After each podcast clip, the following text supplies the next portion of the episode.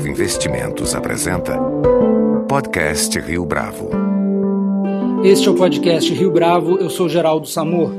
Nosso convidado de hoje, Fábio Barbosa, comanda um dos maiores grupos de mídia do país, a Abril SA, a holding que controla a editora Abril. Sete das dez revistas mais lidas no Brasil são publicadas pela Abril e a principal delas, a revista Veja, é a terceira maior revista semanal de informação do mundo e a maior fora dos Estados Unidos. O Grupo Abril emprega cerca de 9 mil funcionários e teve uma receita líquida de 3 bilhões 150 milhões de reais em 2011.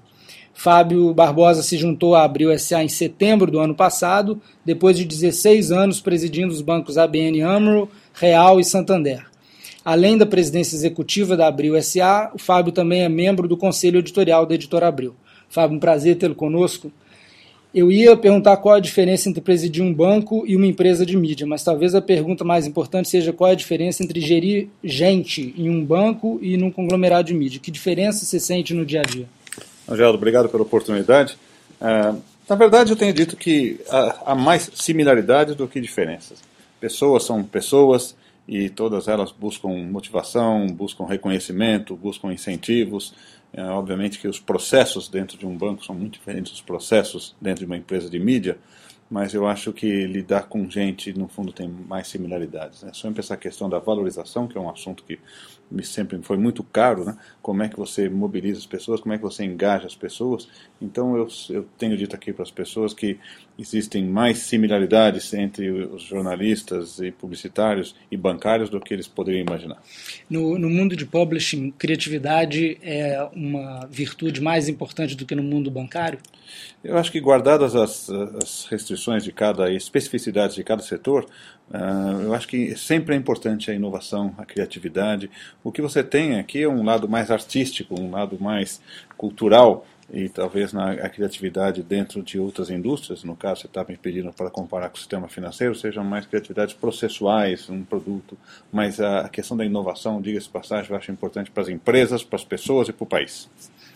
É, Fábio, quando foi anunciado que você vinha para Abril, você deu uma entrevista dizendo que era fascinado pelo mundo da imprensa, pelas mudanças tecnológicas e pelo papel das uh, redes sociais. Como é que a Abril está respondendo a essa mudança de paradigma que a tecnologia está gerando?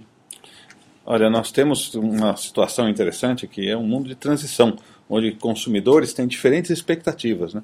Então, nossa, nosso primeiro ponto é a gente tem que estar atento àquilo que o consumidor está buscando. Né? Consumidores estão buscando ler muitas vezes nos tablets, ler no, nas redes sociais, ou, ou, nos blogs, ou enfim, sites, mas também continuam e têm lido muito e tem revistas que têm tido até um crescimento expressivo nas suas vendas eh, no papel impresso. Né? Então, a nossa ideia é estar conectado com o consumidor e entender não só o que ele está querendo hoje, mas o que ele vai buscar no futuro. Né? Temos feito investimentos grandes, né? são 250 pessoas trabalhando no mundo digital, investimentos de mais de 100 milhões de reais por ano, justamente para estar conectado com essa tendência. Mas a gente não pode andar rápido demais, a gente tem que andar a gente não pode também impor nada ao consumidor, tem que andar no ritmo em que ele está andando, né, procurando se antecipar, mas não se desconectar daquilo que ele almeja. Tanto a explosão dos smartphones quanto a popularização da banda larga, elas têm que ser alimentadas com conteúdo, senão a gente fica só com uma tecnologia burra, né? Você concorda com a tese de que na corrida tecnológica o vencedor é o conteúdo? Ah, sem dúvida. A gente tem muito claro que o nosso papel, a nossa contribuição é justamente o conteúdo que é produzido. Ah, o meio que vai ser utilizado para que esse conteúdo chegue a diferentes públicos é uma, é uma outra história. E diferentes públicos vão buscar diferentes meios mas o conteúdo é sempre o mesmo. Né? Então, conteúdo segmentado do jeito que nós produzimos, né? são 52 publicações em 26 segmentos que foram definidos aqui dentro da empresa. Né? Então, é, um, é uma linguagem que também vai ter que ser adaptada, não apenas para aquele segmento, mas para aquele canal. Então, tem muita coisa acontecendo, mas o fato é que a gente acredita que o conteúdo é de fato o nosso diferencial. Agora, falando em redes sociais, os sites de Veja e de Exame são hoje mini ecossistemas que reúnem consumidores de informação ao longo do dia. A Abril vê algum valor em constituir uma rede social própria ou vocês preferem trabalhar a inserção da empresa nas redes existentes? Eu acho que é os dois casos. A gente tem redes que se criam em torno de marcas que são muito queridas, pode ser Capricho, ou Exame, ou, ou Cláudia, enfim, ou M de Mulher, que é um site especificamente desenhado, o fato é que já existe uma identificação de um grupo de, de leitores, de usuários com determinadas marcas. Né? Existe também um outro universo que é das redes sociais já estabelecidas e a gente está presente no Facebook, enfim, Twitter e tudo, sempre procurando estar tá conectado com a sociedade. Então acho que o nosso ponto é, nós não queremos impor nada, a gente quer estar tá presente aonde o nosso leitor, nosso usuário, nosso consumidor estiver presente. Agora, hoje o mercado editorial brasileiro tem títulos dedicados a temas que simplesmente não existiam há alguns anos. Vocês ainda veem espaço para mais uh, novos títulos, para outros conteúdos? Ou daqui para frente, quais são os limites dessa expansão recente? Acho que a gente tem sim espaço, são, como eu disse, 26 segmentos, pode eh, surgir mais, e sempre tem a possibilidade de expansão, né? Público jovem, e revistas que são lançadas, como Mundo Estranho, que vai para um jovem que uma curiosidade com relação ao funcionamento de determinadas uh, enfim, seja máquinas ou seja até de, de, biologia, como é que funciona a vida, tudo mais. Uh, e acho que também tem segmentos específicos regionais. Né? O país está crescendo, então nós lançamos esse ano com muito sucesso uma vejinha em Belo Horizonte, uh, revistas uh, destinadas ao público de mais baixa renda, que também tem sido um sucesso e tem crescido ano após ano num ritmo até maior. Então acho que muda a questão geográfica, tem a questão de renda e tem a questão de um público que almeja diferentes informações, como é o caso do Mundo Estranho que eu citei há pouco. E a Abril tem como sócio o Naspers, um grupo de mídia na África do Sul. Uh, como é que tem funcionado e qual que é o futuro dessa sociedade?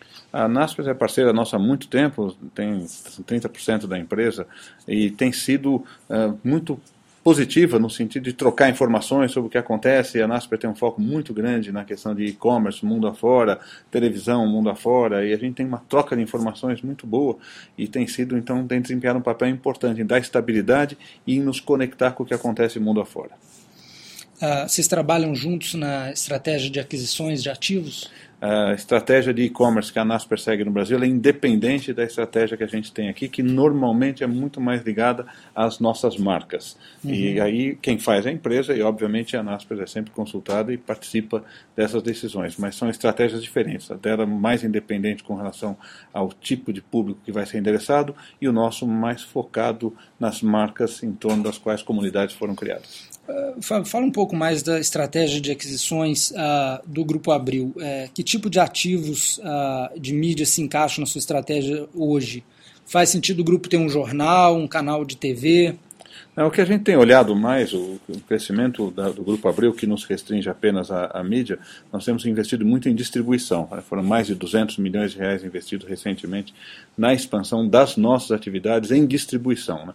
É, nós temos uma rede de distribuição muito grande estabelecida no Brasil e temos procurado alavancar essa presença com novas aquisições que complementem né, o que nós já temos na nossa rede parcerias distribuídas pelo Brasil todo, que te dá, só para você ter uma ideia, a segunda maior uh, distribuição no Brasil, né, perdendo apenas para o correio. Né? Então, quer dizer, é um negócio bastante grandioso. Então, tem feito muito investimento.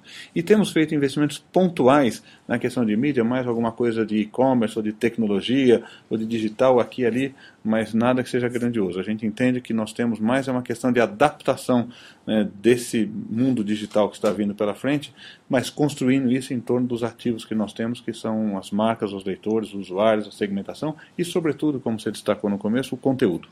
Agora, a casa aqui tem uma tradição de desenvolver tudo in-house, né? Uhum. quer dizer, é, eu não vejo na sua estratégia, então, a aquisição de uh, marcas ou conteúdos que tenham sido criados por terceiros não faz parte da nossa prioridade no momento. Né? A gente tem um posicionamento muito sólido, nossa questão muito mais é de adaptação, de estar à frente dessa tendência da digitalização, ao mesmo tempo protegendo e trabalhando bem o público leitor, que, que enfim, com o qual criamos um relacionamento ao longo de, de décadas. Né? Então, acho que é esse mix, essa transição é o nosso foco principal, sem sair daquilo que é o, a mensagem principal da nossa empresa, que é o conteúdo, né? que é a valorização, se me permite entrar um pouco no detalhe, o reforço das instituições, a reforço de valores na construção da sua sociedade, né? acendendo a luz, colocando uma, uma visão clara sobre aquilo que está acontecendo, seja a questão de decoração, de moda, de costumes, ou de política ou de economia. Uhum. É, agora, fala um pouco mais do investimento em distribuição que você mencionou. A, a grande oportunidade que vocês estão vendo é uh, o e-commerce no Brasil? Olha, o, é exatamente no e-commerce, né? justamente porque nós temos uma rede de distribuição já bem estabelecida no Brasil, com parcerias nos vários estados, chegando a mais de 4 mil cidades, 4 mil cidades uh, pelo Brasil afora, uh, com uma frequência às vezes até duas vezes por semana. Então a ideia é o que mais poderia ser feito. Né? E, aí existe um crescimento do e-commerce, que é notório, todo mundo tem acompanhado. O e-commerce precisa que haja a entrega do bem lá na ponta, né? E é justamente aí que nós estamos entrando, né? Seja pela logística que já temos, pelas parcerias que temos, pelos distribuidores que também passam a ter acesso a uma nova oportunidade de negócios, estão fazendo esses investimentos para consolidar essa posição num mercado que cresce a ritmo de 30% ao ano, diferentemente do mercado de publicações que tem crescido a percentuais substancialmente mais baixos. Então ele dá o crescimento e ele utiliza a estrutura que temos uh, e azeita esses canais uh, podendo dar crescimento para todos os parceiros dessa uh, grande rede que temos montada Brasil afora. Fábio, Roberto Tivito e você são, em última instância, os guardiães dos padrões editoriais da Abril. E desde a redemocratização, o jornalismo investigativo tem desempenhado um papel importante na política e na sociedade, mas ainda parece pouco.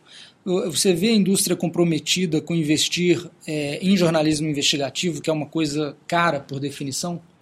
Olha, nós temos, na verdade, são várias vários guardiães nessa história. Né? São o Roberto, toda a equipe da Veja, que é o jornalismo mais investigativo a que você se referiu, e que está institucionalizado, né? um negócio que vem e acho que cabe a todos nós trabalharmos para a manutenção disso, com a responsabilidade de, como eu disse há uns minutos atrás, de acendermos a luz sobre temas que entendemos ser relevantes procurando fazer um jornalismo responsável, cabendo sempre ao público enfim, o julgamento com relação daquilo que está certo, que está errado, daquilo que poderia melhorar, sempre poderemos melhorar, mas acho que não, sem abrir muito mão de que a construção da sociedade brasileira requer que você coloque tudo com muita transparência, né, com responsabilidade, obviamente, mas com transparência.